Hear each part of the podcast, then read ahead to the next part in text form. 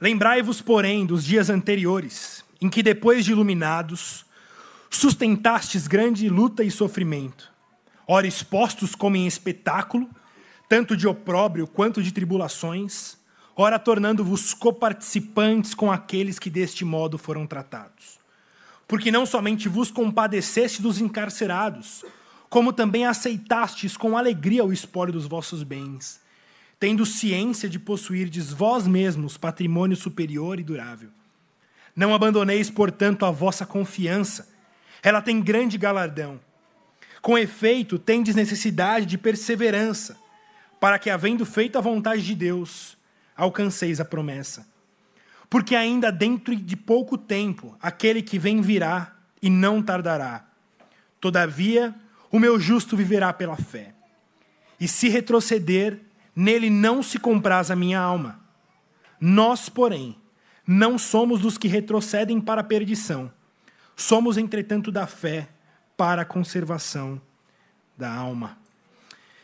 Se você quer aprender técnicas de persuasão, uma boa técnica de persuasão, isso é para convencer o outro a tomar uma atitude ou mudar um pensamento, é trabalhar de forma geral com ah, duas, ah, duas maneiras de abordar.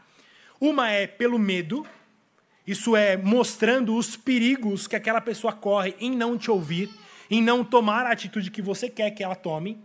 E uma outra forma de abordagem é a abordagem da promessa. É a abordagem de dizer o que, que ele tem a ganhar se tomar a atitude que você quer que ele tome. Isso é uma técnica ah, muito antiga de persuasão. Quando você quer persu persuadir alguém, seja ah, um amigo, um colega ou até um filho, que você quer que o teu filho tome uma atitude, você pode trabalhar nessas duas frentes. Uma mostrando para ele o medo se ele não te obedecer. Olha, se você não me obedecer, você vai ser disciplinado, você vai ficar de castigo, você vai perder o sorvete, eu não sei, mas você pode ah, usar a linguagem do medo mostrando para ele que é melhor ele te ouvir ou algo ruim vai acontecer. Por outro lado, a outra forma de abordagem é a abordagem da promessa, do presente, da gratificação que ele tem em te ouvir, em te obedecer. E é isso que o autor de Hebreus faz aqui uh, nesse final do capítulo 10. Se vocês uh, participaram da nossa última celebração, em que nós ouvimos ali palavras de medo, palavras em que o autor chamava aquela, aqueles ah, cristãos ah, hebreus para que eles não desistissem, para que eles não voltassem atrás, para que eles não abandonassem a fé cristã. E a abordagem que a gente viu na semana passada foi essa primeira abordagem do medo. Nós vimos que o autor explorou o perigo que haveria de acontecer se eles, aqueles ouvintes, dessem as costas para o evangelho. Por exemplo, no verso 27, o autor vai falar de uma expectação horrível de juízo e fogo vingador. No verso 29, ele fala que há um castigo para aqueles que esmagaram os pés do Filho de Deus, aqueles que profanam o sangue da aliança, aqueles que ultrajam esse espírito da graça. E ele acaba no verso 31 com essa uh, chamado terrível, dizendo: horrível coisa é cair nas mãos do Deus vivo. Então, nesse trecho aí dos versos 26 ao verso 31, nós vemos o autor ah, fazendo essa persuasão para que a igreja não desse as costas para esse evangelho pela abordagem do medo. Olha, se vocês derem as costas, algo terrível vai acontecer. Porque terrível coisa é cair nas mãos do Deus vivo. Agora, por outro lado, nessa parte final, o autor está alterando um pouco a sua abordagem. Não mais mostrando o perigo que é dar as costas, mas a bênção que é não dar as costas. As promessas que existem para aqueles que perseveram, para aqueles que mantêm a esperança apesar das aflições, apesar das lutas. Vocês podem ver por isso que eu acabei ficando com um trabalho um pouco mais fácil do que o Elmer nesse trecho. Né? Ele precisou abordar a linguagem do medo, eu vou abordar a linguagem da promessa. E como que o autor faz isso? Ele começa no verso de 32, trazendo a memória fazendo com que aquela igreja olhasse para trás e lembrasse daquilo que eles já caminharam até aqui. Leia comigo o verso 32. Ele diz assim: Lembrai-vos, porém, dos dias anteriores, em que depois de iluminados, sustentastes grande luta e sofrimento. O autor então inicia o seu discurso fazendo com que eles se lembrem. Olha, lembrem do começo da caminhada de vocês. Lembrem de quando vocês foram iluminados. De quando que vocês conheceram a verdade, conheceram a Cristo Jesus, conheceram o Evangelho, lembram que naquele período vocês já enfrentaram grande luta e sofrimento. Lembram que vocês já caminharam, vocês não chegaram até aqui numa boa. Vocês podem olhar para trás e, e podem ver quantas milhas já foram caminhadas milhas de sofrimento. Agora vocês vão desistir? Depois de tudo que vocês já caminharam, depois de tudo que vocês já suportaram, agora não é hora para desistir, é hora de continuar. Falta pouco. Ele está aqui como alguém, um técnico, chamando os atletas para que continuem lutando até o apito final, dizendo: olha, já passou muito tempo e vocês já suportaram grande luta e sofrimento. Não parem agora. Agora que vocês já passaram por, por tanta luta, mantenham, mantenham o olhar de vocês, foco no olhar de vocês. Ah, você se lembra, ele está dizendo, lembre de quando vocês conheceram a verdade. Muitas vezes nós também precisamos voltar os nossos olhos para trás, de quando nós conhecemos a verdade, de quando nós mesmos for, fomos iluminados. Você pode se lembrar de quando você conheceu o Evangelho, de quando os seus olhos abriram e você entendeu o pecado, você entendeu a magnitude do, do, do sacrifício de Cristo Jesus, o que significa de fato a propiciação pelos seus pecados.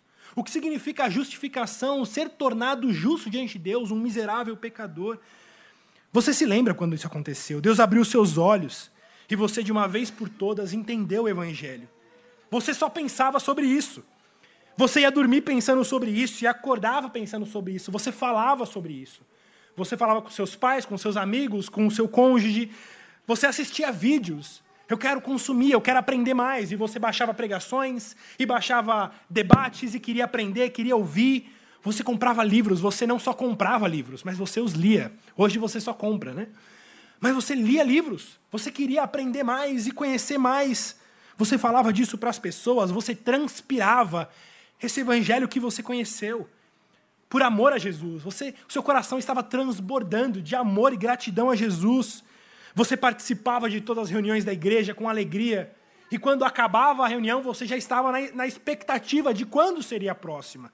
Para que você estivesse mais uma vez ali ouvindo. E você estava sedento por aprender mais.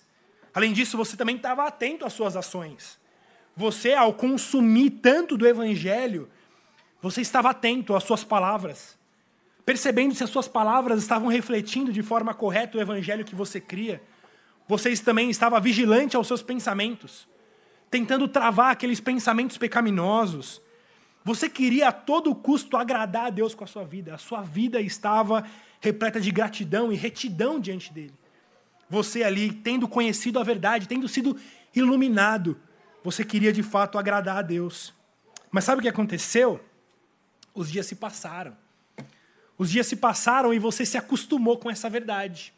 Você se acostumou com essa tão grande revelação. E de lá para cá você esfriou.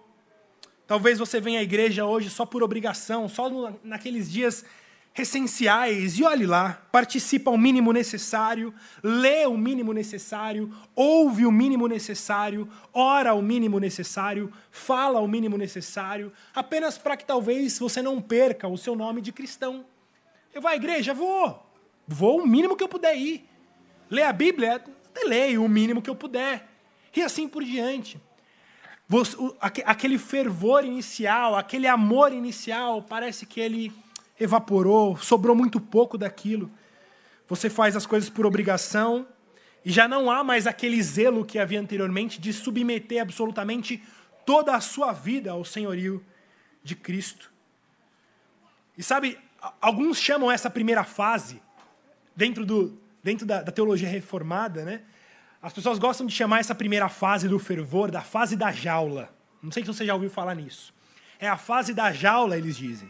Olha, quando você conhece a verdade, quando os seus olhos se abrem para entender de fato o evangelho, alguns dizem, essa pessoa deveria ir para uma jaula. Ficar fechada seis meses numa jaula. Porque essa pessoa se torna tão chata, só fala nisso, que quer, quer discutir, quer, quer debater, Vamos colocar essa pessoa numa jaula por seis meses, acalmar, dar um remedinho ali de sanidade para essa pessoa, para quando ela tiver mais calminha, a gente abre a jaula para essa pessoa poder voltar para a sociedade, poder voltar a conviver com as outras pessoas. Eu, eu até entendo essa linguagem da jaula e, e concordo também até certo ponto. Mas sabe, irmãos, muitas vezes a gente desqualifica esse amor inicial, esse fervor inicial, com desprezo, dizendo, é a fase da jaula. É a fase da jaula. Mas geralmente quem fala isso é alguém que está frio espiritualmente. Alguém que abandonou esse primeiro amor, esse primeiro fervor que ele tinha. É óbvio que o novo convertido, aquele que foi recém-iluminado, ele, ele de fato fala mais do que deveria falar, muitas vezes sem muita sensatez, sem muita maturidade. Mas veja, o que a gente tem que abandonar é a insensatez, é a imaturidade, não o amor, não o fervor. Muitas vezes com a desculpa de dizendo, não, agora eu me tornei mais maduro, agora eu entendi melhor, aqui eu não preciso estar tão, é, é, tão imaturo, assim, falando o que não devo. É verdade. Mas veja, nessas é aquele negócio de jogar água da banheira e vai o bebê junto. Não, peraí. Você deve abandonar a imaturidade. Você deve abandonar a insensatez. Mas o amor, o fervor, a vontade de cada vez aprender e conhecer mais e falar mais sobre isso, isso jamais deveria sair de nós. Por isso que o autor está, então, para esses ouvintes que agora estão desanimados, querendo dar as costas para esse evangelho, querendo abandonar, ele está tentando lembrar para eles o que já aconteceu no passado. Dizendo, olha, se lembrem. Se lembrem dos primeiros dias. Se lembrem do tanto que vocês já suportaram nessa primeira fase, quanta luta e sofrimento vocês já passaram até aqui. E ele vai explicar que lutas e sofrimentos são esses. Veja no verso 33, ele diz: ora expostos como espetáculo, tanto de opróbrio quanto de tribulações. O autor aqui nos fala algumas palavrinhas terríveis. A primeira que ele fala é sobre espetáculo. Que esses cristãos, muitos deles, foram colocados como espetáculo. A ideia aqui é de exposição pública. Eles foram feitos. A palavrinha aqui no original é a palavra que origina a nossa palavra teatro. Eles foram, de alguma forma, teatralizados. Esses cristãos foram expostos publicamente ao ridículo. Eles foram expostos publicamente para divertimento daquela sociedade. Como nós já dissemos, essa carta que foi escrita num período de muita perseguição provavelmente ali na década de 60 do primeiro século. Pouco antes, você se lembra do ano 70. No ano 70, quando Roma invade de vez Jerusalém e destrói tudo que havia ali. Então perceba que esses cristãos aqui estão vivendo num período muito próximo à maior carnificina que aconteceu naquela região. Estima-se que em um ano morreu mais de um milhão de judeus ali, da invasão de Roma àquele local de Jerusalém. Então, muito provavelmente, esses cristãos vivem sob o governo de Nero. Se vocês conhecem um pouco da história, a gente até trabalhou um pouco disso durante os estudos de Daniel, vocês sabem quão terrível foi Nero. Como que Nero perseguiu a igreja e de fato colocou muitos cristãos à exposição pública. Dizem que Nero utilizava cristãos como tochas para iluminar o teatro de Nero. Havia um teatro e ele pegava cristãos para serem colocados publicamente de tochas humanas, em que eles serviam de fogo para iluminar a cidade. Imagine você andando pela cidade e vendo irmãos seus ah, em estacas queimando para iluminar a cidade. Há relatos disso. Vocês sabem também que muitos cristãos foram jogadas, foram jogados nas arenas para serem devorados pelos animais, pelas feras, para espetáculo, para que muitos ali estivessem assisti assistindo, se divertindo, dando risada. De fato, é isso que o autor está lembrando a essa igreja. Olha, veja o que vocês passaram. Veja o que nós temos passado desde então. Vocês foram colocados como espetáculo. E ele também vai falar desse opróbrio. A ideia aqui de opróbrio é a ideia de insulto, de humilhação. Pessoas que foram humilhadas, pessoas que foram insultadas publicamente. Toda a ideia aqui é pública. Veja o que vocês passaram. Esses cristãos foram insultados publicamente. Veja, irmãos, não tem nada a ver com o tipo de chateação que a nossa geração mimimi tem, dizendo, ah, eu, eu sou perseguido na minha empresa. Ah, se é perseguido é porque eu fui orar e deram risada de mim. Ó, oh, palavras ferem, né? Essa geração frágil, essa geração fraca. Não. O que nós estamos falando aqui é de pessoas que de fato sofreram exposições públicas, foram perseguidos publicamente, foram colocados para divertimento da nação. Passaram por diversas tribulação. E ele diz não somente isso, mas ele continua no verso 33 e 34. Ora, tornando-vos coparticipantes com aqueles que deste modo foram tratados. Não somente ah, alguns deles eram tratados dessa forma, mas muitos se tornavam coparticipantes disso.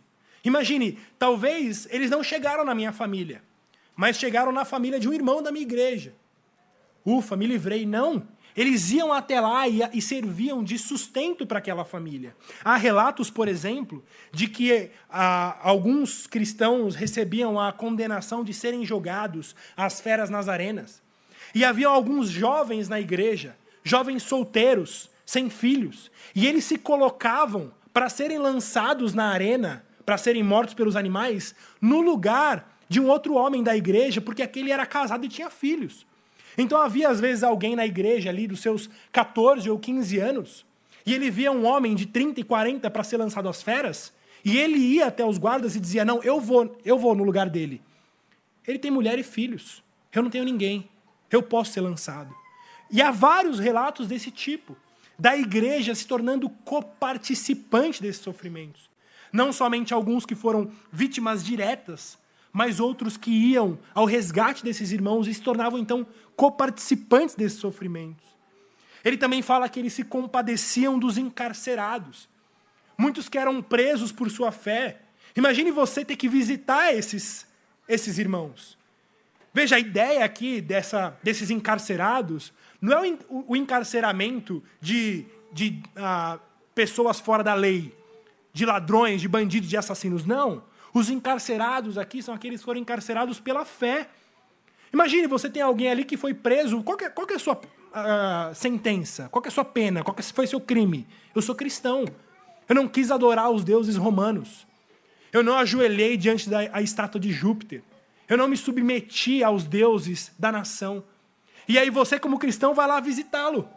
Você que, por acaso, comete o mesmo crime que aquele cidadão. Mas você vai até lá para levar comida, para levar é, roupas, para levar sustento. E muitas vezes o que acontecia, alguém ia visitar com alimento, com roupa, com cobertas, e o que acontecia? Ficava preso também. Porque o crime era o mesmo. Mas veja de que forma esses cristãos se dedicavam a isso. E ele diz: não somente isso, mas também como aceitastes com alegria o espólio dos vossos bens.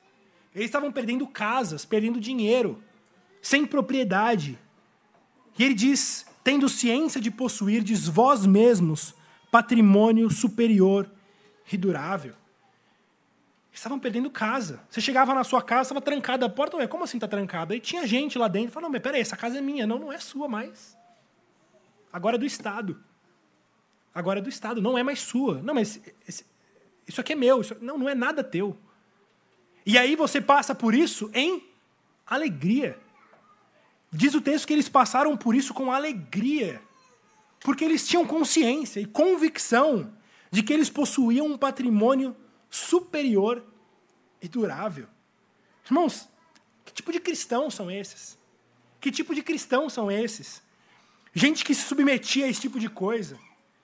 E muitas vezes você, por muito menos, quer abandonar a fé cristã por muito menos. Se sente desanimado. Dizendo, ai, minha vida está difícil. Estou passando por muita tribulação, irmão. Você não sabe o sofrimento que eu estou passando. Sem querer desmerecer o sofrimento que cada um de nós passa e é verdadeiro e sofremos por causa deles. Mas veja que tipo de situação a nossa própria a nossa própria família, o nosso próprio povo já passou. Se a gente talvez pudesse traçar uma linha do tempo e olhar e assistir como que cada geração cristã passou por esse mundo, irmãos, te garanto, talvez a nossa geração é uma das gerações que tem mais conforto e tranquilidade. A gente passa tranquilo a nossa vida. O nosso sofrimento é porque o irmão não cumprimentou na igreja. Porque ah, ah falou torto para mim, ou porque o chefe ah, me, me reclamou de uma coisa ou outra. Veja que tipo de sofrimento essas pessoas passaram, e veja, passaram com alegria passaram com regozijo. Essas pessoas ah, traziam gente para morar dentro de casa. Tocava alguém a campainha da sua casa e dizia: Olha, a gente perdeu tudo. Nossa casa foi tomada. Você dizia: não, vem morar aqui dentro. Vem morar com a gente. Não era por um dia, por cinco dias. Não, era para morar com você, porque ele tinha perdido os bens dele. E às vezes você tem dificuldade de chamar o irmão para comer uma pizza na sua casa porque vai atrapalhar a sua rotina. Você precisa acordar cedo. Veja que tipo de coparticipação que eles tinham no meio do corpo de Cristo. E faziam tudo isso com alegria. Com alegria. Que coisa maravilhosa é a gente olhar para isso. E o autor está lembrando o próprio exemplo deles para que eles se fortaleçam. Dizendo: olha, vocês passaram por isso. Lembrem-se, lembrem-se daquilo que vocês já passaram e prossigam. Agora não é hora para voltar atrás, agora não é hora para abandonar. Prossigam. Por isso ele diz no verso 35: Não abandoneis, portanto, a vossa confiança. Ela tem grande galardão. Olha, vocês se alegravam quando roubavam as coisas de vocês? Vocês não ficavam desesperados. Como, nossa, estão me roubando. O que, que vai ser de mim? Vocês não ficavam desesperados. Vocês tinham consciência de que o patrimônio de vocês não era daqui que vocês tinham um patrimônio muito maior. E agora, vocês estão querendo desistir? Não, não abandoneis a, a vossa confiança. Porque ela tem grande galardão. Veja que o autor de Hebreus não está ensinando nada novo. Ele está somente relembrando as coisas que eles já sabiam. Muitas vezes, irmãos, a nossa vida de igreja não é tanto de aprender coisas novas, mas é de relembrar coisas antigas. Coisas que a gente já sabia, ou era para saber. Às vezes a gente fica na angústia na igreja, aí precisa aprender coisa nova, aprender coisa nova, aprender coisa nova. Que bom. É legal aprender coisa nova, mas talvez a maior, nosso maior esforço deva ser por lembrar as coisas que já nos esquecemos, que sabíamos. Muitas vezes eu vou assistir um sermão meu de um ano atrás, dois, três anos atrás. E eu falo, nossa, como que eu gostaria de ter ouvido uma pregação dessa dois, três anos atrás? Nossa, era eu mesmo que falei essas coisas. Veja, muitas vezes eu estou vivendo de uma forma inadequada com o que eu mesmo ensinei há dois, três anos atrás. Autor de Hebreus, olha, lembra daquilo que vocês sabiam, falavam, pregavam, conheciam. E voltem, não abandonem. Vocês conhecem, vocês sabem que vocês têm um grande galardão. A recompensa que, tem, que Deus tem guardada para vocês, ladrão nenhum pode roubar. Parem de viver desesperados porque alguém está querendo roubar os bens de vocês. Vocês sabem que vocês têm uma herança muito maior para receber. E ele diz no verso 36: Com efeito, tendes necessidade de perseverança, porque havendo feito a vontade de Deus, alcanceis a promessa. Vocês precisam perseverar de fato, perseverem Perseverem, vocês precisam perseverar, porque cumprindo a vontade de Deus, e qual é a vontade de Deus? Da perseverança, de não abandonar a fé, de continuar. Se vocês agirem assim, vocês vão alcançar a promessa. E que promessa é essa? Essa promessa do grande galardão. Essa promessa de possuirmos no céu uma herança muito maior que ladrão nenhum pode roubar. Veja, o autor não está de forma nenhuma prometendo bens materiais para essa vida. Muitas vezes a gente vê as pessoas nas igrejas evangélicas falando das promessas. Ah, é porque Deus me deu uma promessa. E que promessa é essa que Deus te deu? Não. Deus prometeu que vai me dar uma casa maior, vai me dar muitos filhos, vai me dar um casamento lindo, com um príncipe encantado. Deus me fez uma promessa. Aí você vê as pessoas cantando as músicas lá. Quando chega na hora da promessa, é aquele quebrantamento, né? Mas veja, a pessoa está ali por ganância, querendo bens para essa vida, achando que quando Deus fala de promessas, é de bem material, é de coisas para aqui agora. Você vê muita gente indo atrás de igrejas, indo atrás de uma vida com Deus, dizendo não, porque depois que eu fui lá as coisas começaram a dar certo. Meus investimentos aumentaram, cresceram. Minha empresa está voando. Eu estou perseverando, porque olha, cada vez está tendo mais dinheiro, cada vez está entrando mais na conta. É a filosofia do eu sou universal. Vocês conhecem, eu sou universal. Eu era pobre, pé rapado. Mas depois que eu dei o dízimo, recebi a promessa. Deus me deu muito mais. Hoje eu tenho dinheiro, hoje eu tenho tudo isso. Não, não é esse tipo de promessa que o autor de Hebreus está incentivando a igreja. Ele não está de forma nenhuma, olha, continuem, porque mais alguns anos se vocês se tomaram uma casa de vocês, vocês vão ter cinco casas. Se tomaram dinheiro, você vai ganhar muito mais. Não, não é isso. Ele está dizendo: olha, perseverem até a morte. Porque a promessa de Deus é que no céu vocês vão receber uma herança muito superior a tudo que vocês podem ter aqui na terra. Foco no céu. Para essa vida, esquece. Isso aqui é pó. Isso aqui é pó e ao pó voltará. Anseiem por Cristo, anseiem por essa herança maior. Até porque, se não fosse assim, a palavra perseverança não faria muito sentido. A gente persevera quando algo é ruim. Né? Ninguém persevera em algo que é bom. Alguém, a gente já diz algumas vezes aqui, você precisa perseverar, por exemplo, numa dieta. Não, eu estou perseverando comendo brócolis. Aí precisa perseverar mesmo. Mas ninguém precisa perseverar para comer pizza todo dia. Não. Ninguém persevera assim. É tranquilo, é fácil. Você persevera em algo que te é difícil. Ora, essa promessa que o autor está pro, tá prometendo é dizendo: olha, perseverem, porque não é fácil. Não achem que a vida cristã é uma vida que vocês vão ter bens materiais, que Deus vai ficar dando presentinhos para vocês aqui agora. Deus dá na medida dele, de acordo com a sua vontade, mas essa não é a regra. A regra é: talvez vocês morram na miséria, no sofrimento, na dor, no choro, mas olhando para a pátria celestial, olhando para esse prêmio, olhando para essa promessa que no céu receberemos um galardão muito maior. Muito maior.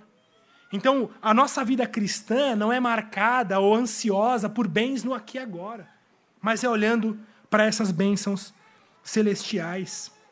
É por isso que ele nos chama a perseverar. O autor, então, ele, ele, ele chama essa perseverança, olhando para um passado de sofrimento, mas para um futuro de libertação. Vocês já sofreram muito até aqui, olhem para trás. E vejam o tanto de sal que vocês já comeram. Mas olha, a nossa libertação está próxima. Em breve virá a nossa libertação. E é o que ele diz no verso 37. Porque ainda dentro de pouco tempo, aquele que vem virá e não tardará. Irmãos, não desanimem agora. Está no finalzinho, falta pouco. Mais alguns anos, mais alguns poucos anos. E aquele que vem virá e não tardará. Todavia, o meu justo viverá pela fé. O meu justo viverá pela fé. Veja, a fé cristã é marcada de pessoas que perseveram no chamado do Evangelho, perseveram olhando para Cristo, não com base naquilo que é visto, não com base em promessas palpáveis, mas com base na fé. Porque nós vivemos as lutas, os sofrimentos, vivemos muitas vezes sem entender os caminhos de Deus, sem saber por que Deus traçou esse ou esse caminho. A gente passa por ah, ah, luto, a gente passa por dor, a gente passa por diagnósticos de doenças, a gente passa por perseguições, e a gente não entende muitas vezes por que, que Deus escolheu seguir aquele caminho. Mas veja, se não fosse assim, a Bíblia não chamaria de que o justo vive pela fé. O justo vive pela fé. A gente não vive pelo que é visto. Algumas vezes as pessoas vêm e falam assim: ai, pastor, eu não entendo os caminhos de Deus. Que bom que você não entende. Porque não é para entender mesmo. Porque o justo vive pela fé. Se fosse para você ver tudo, entender tudo, não era necessário fé. Você viveria como quem vê. Mas nós vivemos não como quem vê, mas como quem crê. Nós vivemos pela fé, quando a, a, as vistas não são suficientes. Mas a gente ainda assim, sem ver, crê dizendo: eu vou perseverar, eu vou continuar, porque eu sei. Eu sei que o meu redentor vive e em breve se levantará por toda a terra. Em breve ele virá e ele não tardará. A ideia é que o Senhor não chegará atrasado. Deus não faz nada atrasado. Muitas vezes o texto diz a gente tem a Deus por atrasado, dizendo: Senhor, eu acho que já é hora. Olha a Rússia aí, né? Acho que já é hora, Senhor. Está na hora. Não se atrase. Não, Deus não, não se tarda. Espere, tranquilo, persevere. Persevere nos anos que te restam. Viva a tua vida até o fim, até o fim, olhando para isso. Muitas vezes, irmãos, a gente vê pessoas que viveram toda a sua vida em compromisso com Deus, caminhando com Deus, e aí chega no final da vida, desanimado, com sofrimento, e joga tudo para o ar, e abandona tudo para o ar. O que ele está dizendo é: não façam isso. Falta pouco tempo seja para o mais jovem aqui entre nós, ou para o mais idoso, falta pouco tempo. O que são 60, 70, 80, 90 anos perto de toda uma eternidade com Deus, em paz com Deus ou debaixo da ira de Deus? O que são 90 anos, 100 anos? É pouco, é fumaça. É fumaça, é isso que o livro de Eclesiastes está a todo momento chamando a atenção. É fumaça. Vocês estão vivendo a vida de vocês querendo acumular dinheiro? É fumaça. Vocês estão querendo viver a vida de vocês querendo acumular entretenimento, prazer, alegria? É fumaça. A vida passa. Converse ao final do culto com alguém mais idoso do que você. Ele vai dizer para você: Olha, eu nem vi meus anos se passarem. Voou, passou, eu nem vi. Eu nem vi passar. É fumaça. E quando nós olharmos a perspectiva da eternidade, então, o que, que, que serão 80 anos? Por isso, o chamado para a gente é persevere. Ainda que as lutas sejam grandes, ainda que as dificuldades sejam grandes, persevere, porque em breve o nosso Senhor virá. A citação que ele faz aqui é de Abacuque 2, 3 e 4, chamando essa igreja a não retroceder, porque ele diz se retroceder, nele não se compraz a minha alma. Se retroceder, nele não se compraz a minha alma. Veja que em todo momento, a linguagem de Hebreus, daqueles que foram iluminados, não é necessariamente uma linguagem de alguém que foi salvo. Tanto no capítulo 6 quanto no capítulo 10. Iluminados são aqueles que tiveram conhecimento da verdade. Aqueles que conheceram a verdade, aqueles que conheceram o evangelho. Mas como que a gente sabe aqueles que realmente foram salvos? aqueles que perseveram. Porque os salvos perseverarão. Aqueles que são salvos necessariamente vão perseverar. Por isso, não se acomodem pelo fato de vocês conhecerem a verdade. Dizendo, ah, mas eu conheço o Evangelho. Eu sei tudo isso aqui, eu já entendi o Evangelho. Que bom que você entendeu. Mas entender o Evangelho, você vai para o inferno entendendo o Evangelho. Você vai para o inferno conhecendo o Evangelho. Porque entender o Evangelho não significa absolutamente nada o meu justo vive pela fé. Se você não tiver fé, essa caminhada constante de fé, preso a esse evangelho, de nada adianta conhecer o evangelho, entender o evangelho. Essa é a linguagem de Hebreus, tanto no capítulo 6 quanto no capítulo 10, daqueles que foram iluminados, mas retrocederam, deram as costas. E ele encerra aqui no verso 39, dizendo: Nós, porém, não somos os que retrocedem para a perdição, Somos, entretanto, da fé para a conservação da alma. Coloca essa, esse trecho no, na tela, por favor. Hebreus 10, 39. Nós, porém, não somos dos que retrocedem para a perdição. Somos, entretanto, da fé para a conservação da alma. Vamos ler junto esse texto? Nós, porém, não somos dos que retrocedem para a perdição. Somos, entretanto, da fé para a conservação da alma. Amém. Olha, irmãos, há duas formas de falar esse texto. Há duas formas de falar a ideia que está aqui nesse texto. A primeira é uma forma errada, uma forma até pecaminosa, que é a forma como o apóstolo Pedro falou, e os discípulos todos. Se você se lembrar lá em Mateus capítulo 26, na última ceia, quando Jesus ele diz: "Esta noite todos vós vos escandalizareis comigo, porque está escrito: ferirei o pastor e as ovelhas do rebanho ficarão dispersas. Mas depois da minha ressurreição, irei adiante de vós para Galiléia. Disse-lhe Pedro: Ainda que venhas a ser um tropeço para tudo, para todos, nunca o serás para mim. Replicou-lhe Jesus: Em verdade te digo que nesta mesma noite, antes que o galo cante, antes que o galo cante, tu me negarás três vezes. Disse-lhe Pedro: Ainda que me seja necessário morrer contigo, de nenhum modo te negarei. E todos os discípulos disseram o mesmo. E você sabe o desenrolar da história. De fato, todos os discípulos o abandonaram.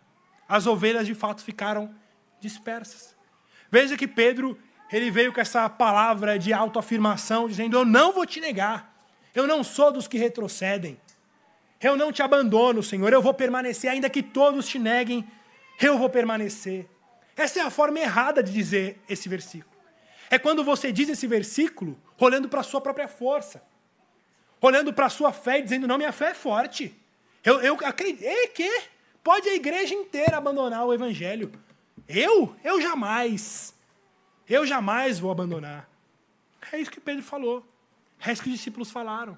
Mas há uma maneira certa de falarmos isso. E a maneira certa é como está lá no Salmo 63, 8. Quando o salmista diz: A minha alma apega-se a ti, a tua destra me ampara. Veja o que o salmista diz: Olha, minha alma está apegada a ti, Senhor, eu não vou te abandonar, porque a tua destra me ampara. Veja a diferença, o salmista, ele também diz que ele não vai abandonar o Senhor, mas não com base na sua própria fé, autoconfiante de que eu sou forte, eu confio, eu jamais vou dar as costas. Não, mas como um pedido: Senhor, me sustente com a sua mão direita, segura a sua mão direita. Nós também já falamos aqui sobre um exemplo de uma criança que segura na mão do pai. A criança segura de fato na mão do pai, mas é um segurar frágil, vacilante. Ele está segurando, mas se o pai não agarrar a mão da criança, ele vai ser levado. Ele vai ser levado. Então a gente, como crianças, de fato nos agarramos à mão do pai falando: Pai, eu não vou soltar a sua mão, mas não solta a minha, não, porque minha mão é fraca. Porque a minha solta às vezes.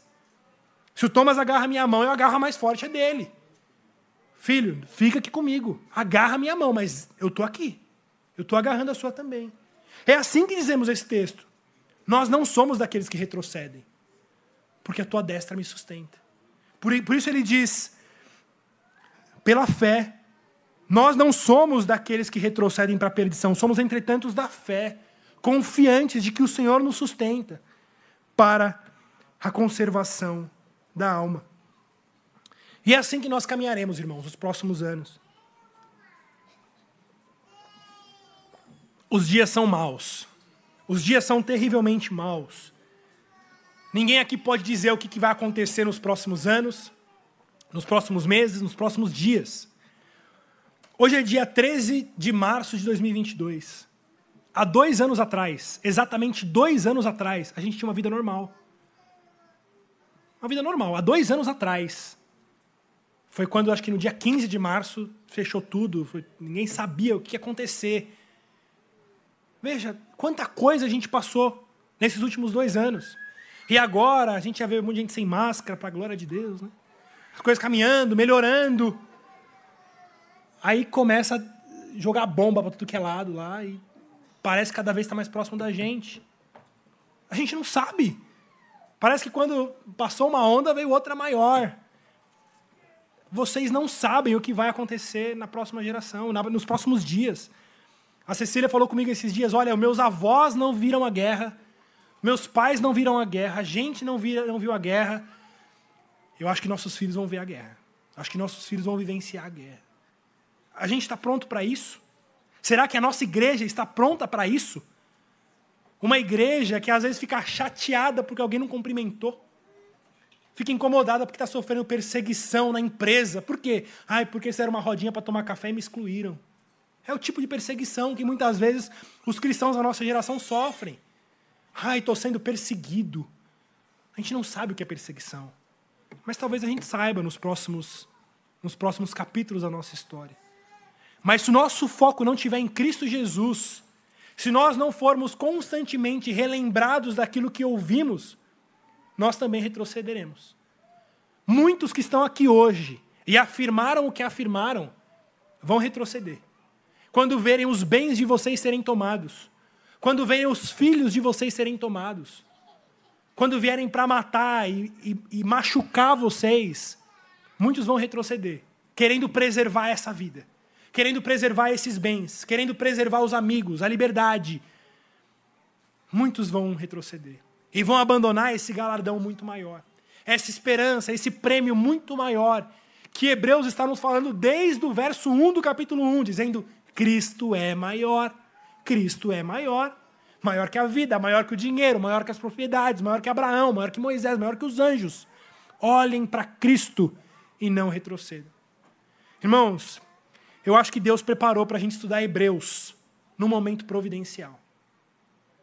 no momento providencial, porque os próximos dias podem ser dias muito difíceis. E que essa esperança, essa confiança, essa oração acima de tudo esteja presente em nosso coração. Senhor, nós não retrocederemos, não retrocederemos, Senhor. Conserve a nossa alma, segura-nos com a sua mão, mantenha-nos com o olhar para Cristo Jesus. Eu comecei as primeiras pregações de Hebreus falando que, comparando o discurso de Hebreus como de um grande líder de batalhão, se vocês se lembram. Como um guerreiro chamando o batalhão ao ânimo, para que não desistam. Talvez até por isso a gente não tem o autor do livro. Todos os livros da Bíblia do Novo Testamento, a maioria as cartas começam com uma apresentação, dizendo quem que está escrevendo. Hebreus já começa no discurso, porque não há tempo, a gente está no meio da guerra é o seguinte: não retrocedam, os dias são maus, olhem para Cristo, o que nos aguarda é muito maior, falta pouco, falta pouco, essa vida é fumaça. Falta pouco, o Senhor em breve virá e vai nos libertar. Não retrocedam. E talvez essa linguagem militar, essa linguagem de sofrimento, de batalha, não seja somente algo figurativo, mas seja algo real. Para esses cristãos de Hebreus, não era figurativo, era real. Essa carta provavelmente foi entregue no ano 68 antes de, é, depois de Cristo. 68. No ano 70, todos ali foram destruídos. Para eles não era figurativo, para eles era real. Talvez na semana seguinte em que eles leram isso aqui, alguns deles foram colocados como tochas humanas para iluminar as cidades. Para a gente talvez ainda é figurativo. Mas o olhar, o objetivo e o foco tem que ser o mesmo. Nós perseveraremos eu quero uh, chamar vocês a esse incentivo, a olhar para a promessa que está diante de nós, para que a gente não retroceda. Para que a gente cante, por exemplo, como Lutero, dizendo: se temos que perder família, bens e poder, embora a vida vá, por nós Jesus está e nos dará seu reino. Um canto de vitória, um canto de alegria em meio ao sofrimento. Eu sinto, irmãos, que talvez a gente é uma geração fraca, um cristianismo fraco, um cristianismo frágil. Como disse o Paul Washer certa vez, talvez se a gente fosse preso com a acusação de sermos cristãos, em poucos minutos seríamos liberados, porque não haveriam provas suficientes para nos condenar. Por causa desse nosso cristianismo fraco, que aceita qualquer coisa. Esse cristianismo inclusivo, que não condena, que não, que não traz a verdade de Deus mas que quer abraçar o mundo, quer ser amigo do mundo. Mas diz a Bíblia que aquele que é amigo do mundo é inimigo de Deus. Não tem, não tem terreno neutro. Ou você é amigo do mundo, ou você é amigo de Deus. Não dá para ter os dois. Não dá para ser amigo do mundo e amigo de Deus. Jesus disse: quem comigo não está, espalha. Não tem terreno neutro. Por isso, posicione-se.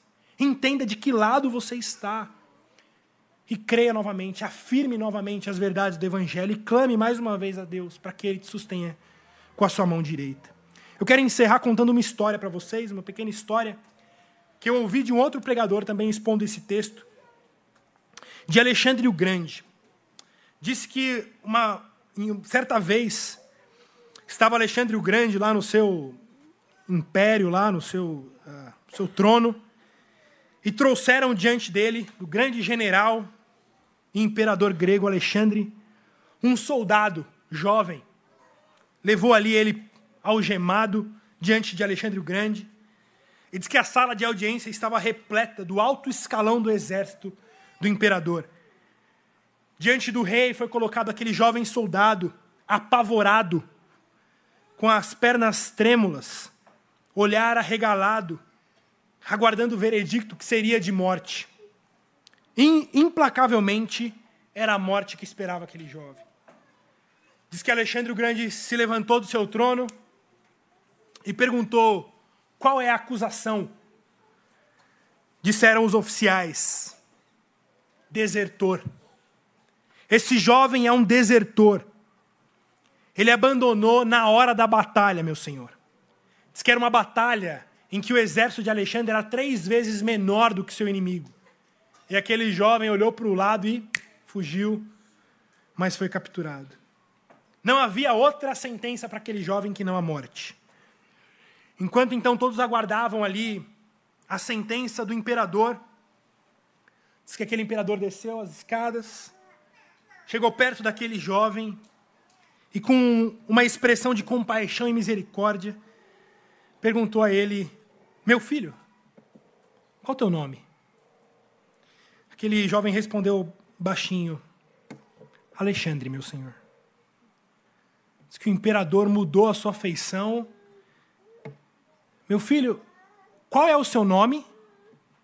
Mais uma vez o jovem respondeu, trêmulo: É Alexandre, meu senhor. Dizem que ao ouvir isso, a face do rei se transformou novamente em fúria. E ele ficou perturbado e vermelho, e ele gritou: Jovem, qual é o teu nome? E o moço, então, batendo continência, disse: Alexandre, Senhor. Pois Alexandre o Grande, então, olhando para ele, disse: Soldado, então ou você muda de vida, ou você muda de nome. Ou você muda de vida, ou arranca esse nome. Irmãos, muitas vezes é isso que a gente precisa ouvir também. A gente vive a vida cristã de forma tão fraca, tão fraca. Nós, por muito pouco, desertamos. Por muito pouco, nós também desertamos. E nós dizemos carregar o nome de Cristo. Nós dizemos sermos cristãos. Cristãos que não levam a vida cristã a sério. Que por muito pouco damos as costas para aquilo que ouvimos. Por isso, o chamado para a gente é: se você se chama cristão, se você leva o nome de Cristo, se você leva o nome de Jesus, a ordem para você é: ou você muda de vida, ou você muda de nome. Ou você abandona esse nome de cristão, ou você muda de vida. Porque no nosso reino, no nosso exército, não cabem desertores. Aquele que não perseverar, aquele que retroceder, nele não se compraz a minha alma, diz o Senhor. Nós, porém, não somos os que retrocedem para a perdição. Somos, entretanto, os da fé para a conservação da alma. Amém? Que Deus nos preserve com a sua mão direita e nos sustenha apesar da nossa fraqueza. Senhor Deus, tenha misericórdia de nós, Pai. Tenha misericórdia de nós. Perdoa os nossos pecados. Porque somos tão fracos, tão frágeis e por tão pouco damos as costas para o evangelho para o qual fomos chamados, damos as costas para o teu filho. Por tão pouco o negamos, por tão pouco abrimos mão da verdade que o Senhor nos dá. Ó oh, Senhor, perdoa-nos, perdoa Pai, perdoa-nos. Tenha misericórdia de nós e traga ânimo mais uma vez ao nosso coração. Relembre essas verdades gloriosas que uma vez nos iluminaram e trouxeram amor e alegria ao nosso coração. Nos dá de novo essa alegria da salvação. Nos leva de novo a esse primeiro amor. Ó oh, Senhor, renova a nossa esperança, renova o nosso olhar no céu, na tua glória, no teu reino não para as coisas dessa vida, não tentando atrás de correr atrás de dinheiro todo dia, igual um burro que corre atrás de uma cenoura. Ó oh, Senhor, nos dê um olhar do teu reino, Pai. Para que não sejamos desertores, que abandonam, que abandonam a caminhada, abandonam os dias de luta, abandonam quando os nossos olhos parecem não ver vitória. Nos dê esse olhar da fé, a fé que vai além daquilo que os olhos podem ver Tenha misericórdia de nós, Senhor. Nos sustenha com a tua mão direita. Nos sustenha, porque a, no, a nossa pegada é fraca, é frágil, é inconstante, é vacilante. Por isso precisamos que o Senhor nos sustenha com a tua mão direita. Preserva-nos, Senhor, preserva-nos nos dias difíceis. Livra-nos desses, desses dias difíceis, ó Deus. Livra-nos de perseguição, livra-nos de sofrimento, livra-nos da guerra, livra-nos da fome, livra-nos livra da nudez. Livra-nos de tudo isso, ó Deus. Não deixe que essa guerra chegue até nós e livre aqueles nossos irmãos que já estão passando por isso. Preserve a fé daqueles que sofrem perseguição, ó Deus. Que isso não chegue até nós, mas que se chegar, se a nudez chegar, se o frio chegar, se a fome chegar, se a dor chegar, se a morte chegar, que ainda assim a gente persevere, olhando não para a nossa vida, para o nosso conforto, para os nossos bens, mas para o teu reino, para a glória que nos espera em Cristo Jesus.